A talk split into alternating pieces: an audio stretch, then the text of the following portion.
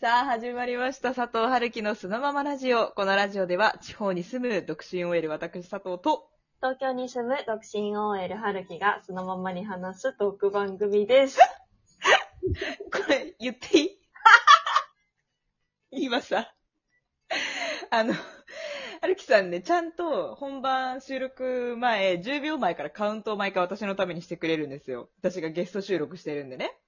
で、毎回、10秒前って言ってくれるんですけど、あ で、9、8、7でカウント下がっていくのに、の 急に、10秒前、4って言ったら、なんで？チョイスが怖いんだけど。なんで4なのもう、3年もやってんのに。初めていつも10秒前からちゃんとカウントしてくれるのに、行きまーす。4って言ったのは、なんかね、逆にね、奇跡ですね。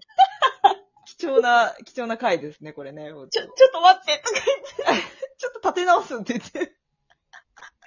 急にバカになるじゃんと思って。いやー。ああ、面白い。ちょっともっとね、やっていきましょうかね、本当ね。行きましょうかね。はい。あー今日も、あの、実はお便りをいただいております。ええええええはいはい。うん田中さんからいただきました。ありがとうございます。ありがとうございます。読んでいきますね。えーこんにちは。地方に住む独身大学生の田中です。いつもポッドキャストで聞いていて、お便りをどうしたら送れるのかなと思っていましたが、ようやくフォームを見つけました。笑い。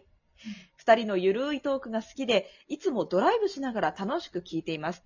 特に恋愛系の話の時に、佐藤さんがストレートな男気あふれるかっこはてな考え方で出会ったちょっと変な男をバッサリ切っていくのを同じ男としてはビクビクしながら聞いています。笑い。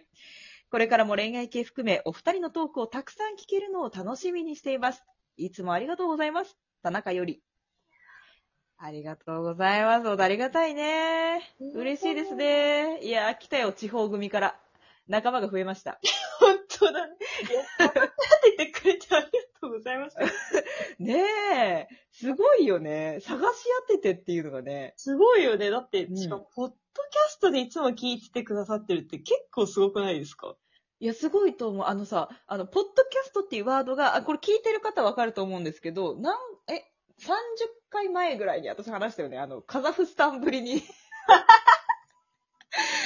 そう、あのね、なぜか佐藤春樹のラジオがカザフスタンでトップ100に入ったって。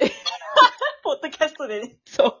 ハッピーポッドキャスティングっていうメールが来たやつでしカザフスタンで聞かれてるんですよ、うちら。怖くないですか？なんかその謎が深まりますけれども。本当ですよね。まあ、うん日本で言うと、ジャルジャルぐらいっていうのを友達に言われました。だいぶおもろいや、みたいな。そう、だいぶおもろいやつや、みたいな。いや、よ、いい、いい、いい、笑いのセンスに溢れてるってことでね、これからもちょっとその、ぶっちぎっていきたいなと思いますけれども、いや、なんか嬉しい、あのーまあ、私がね、佐藤がストレートな男気溢れる考え方で、出会ったちょっと変な男を切っていくっていう、ね。もうちょっと変って言われてるよ言われて言われて。でも田中くんも同じ男としてはちょっとビクビクしながら聞いてますと。ああ、はい今んとこ田中くん的には大丈夫なんだろうね、きっとだから。そうね。田中は多分まともな男なんだと私は思いますよ。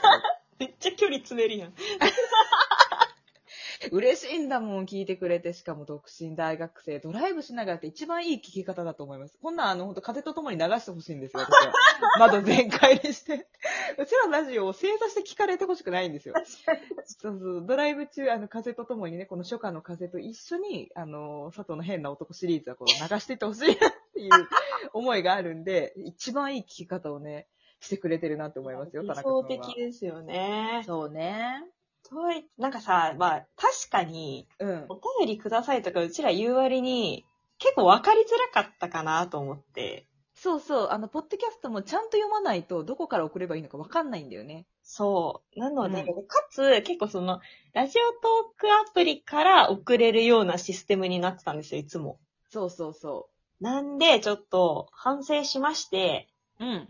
ラジオトークアプリ以外で聞いてくださってる方々にも、まあ、お便りをいただけるように、えー目安箱を設置しました。説明しよう。目安箱というのは こういうことでしょ？はい。これ待ってたんでしょ？はい。はい。皆さん聞いたことね、一度や二度あるとは思うんですけれど、人生で。目安箱って言いますのは、まあ、簡単に言いますと、あの、徳川八代将軍、徳川吉宗公ですね。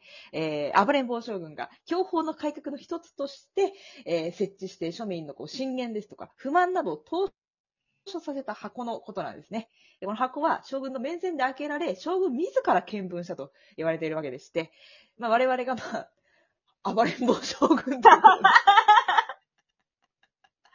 皆さんのこう、投書をお待ちしてますんで、皆さんお気軽にどしどしはい送ってください。お待ちしております。楽しみだね。ちょっとおしゃれな投稿フォームができてるので、そちらからぜひとも。おしゃれな目安箱作ったんで、皆さん、はいぜひぜひ、ツイッターからも、あの、いけるのでね、皆さん、あの、ぜひぜひ、おはいくださいませ。URL 貼っておりますんで、ぜひタップしていただきたいなと思います。よろしくお願いします。まあ、そして、えーちょっとここに来て、まあ、残り半分ほど過ぎましたけれども、佐藤から一つ、ご報告が何？何でしょあります。え？なんと、佐藤、ついに、ついにでございますよ。ついに、スイッチ買いました。えー、はるきさんの言葉を借りるならば、あの、ブレワイを買いました。うついに、佐藤さんもついに廃人になる覚悟ができた。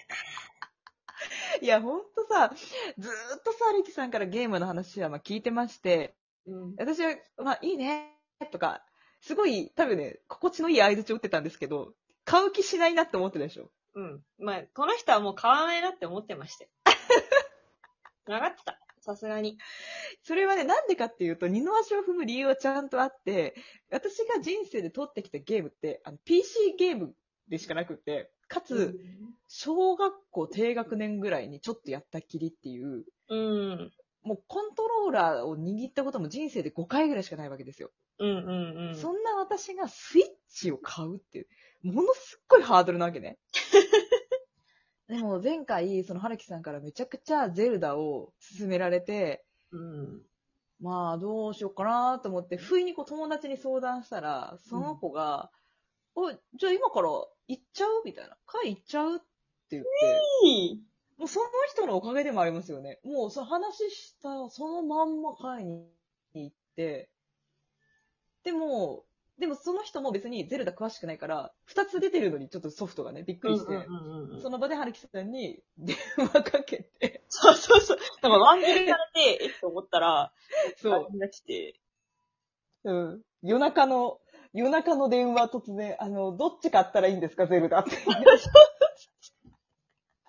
絶対ブレワイだろうって言われて、ブレワイとはみたいになって、もうそこから初心者で、なんとか、最初のゼルダをね、はい。買ったんですけれども、はいはいはいはいはい。もう本当なんかね、こうゲームセンスっていうんですか？こう、何を押したら武器が出るとか、はいあとこう、し視点？はい主人公の視点が定まらなくて、よく自分を見失うんですよ、ゲーム中に。はいはいはいはい。あるよね。もうほんとね、それ難しいんで、もうシックハックしながらやって、もう早速ね、死んでます。めっちゃ死ぬ。ゼルダめっちゃ死ぬ。いや、それは、ライフがまだ3つとかだからですよ。そう、ほんとハートが3つしかなくって、で、回復もしないからすぐ死んで、で、なんか、残りが1ぐらいになると、あの、主人公がこう、って言い出すでしょ？めっちゃこう、え待って待って待って、やめてやめてやめてってすっごい怖いんだよね、あれが。ちなみにあれは、ライフを回復することもできますし、うん。ライフ自体を増やすことも今後できますので。あれは、急に増えるものなの？気がついたら増えてるみたいな感じなの？あ、いや、えっ、とね、ホコラチャレンジみたいなのあるじゃないですか。あります、あります。あれをクリアしていくと、その、証みたいなのをどんどん貯めていくわけですよ。はいはいはいはい。で、証何個につき、ハート1個、みたいな。交換できる場所があるのよ。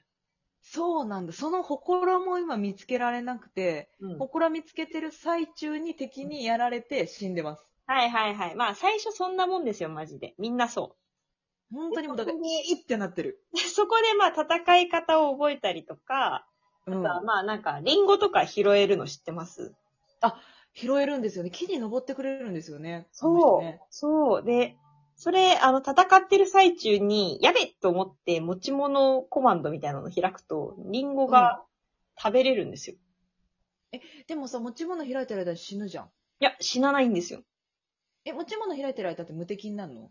持ち物開いてる間は、特にあの、時が止まってるみたいになってるんで、そうなんだ。はいえ、それやっていいんだ？やって大丈夫です。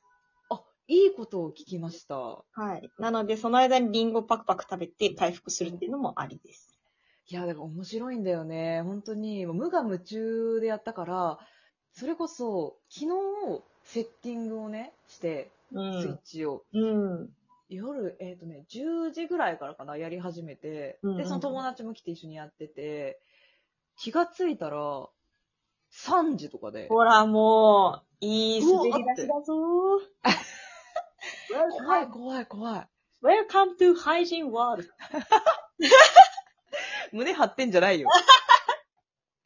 さんちなみにゼルダどれだけやったんでしたっけ？私さっきドン引きしたんだよね、それ聞いて。一番一気にやってた時は、その、夜の10時に始めて、次の日の12時までやってました。昼の怖く。ない？怖くない？もうなんか人として終わってるじゃん、大事なものが。やべえ、寝た方がいいか、みたいな感じ。で、寝なくてもいいぐらい面白いんだ。そああ、なるほど。ねちょっとその境地に行けるまで、とりあえず操作方法にまず慣れるところから始めようと思うわ。う。はいはいはい。いや、全然いいと思う。難しい。ほんと難しいわ。でもね、だいぶ楽しいんで、ゲーム自体は、その、まあ、操作を覚えちゃえば、すごい、あの、あとは楽しいから、そんなに、うんなんていうか、クエストが難しすぎるとかはそんなにないから、うんうん。めちゃくちゃ楽しめると思いますよ。なんでね、これからは、あのー私のゲーム進捗状況みたいなのちょこちょこ報告していけたらなと思ってます。楽しみ！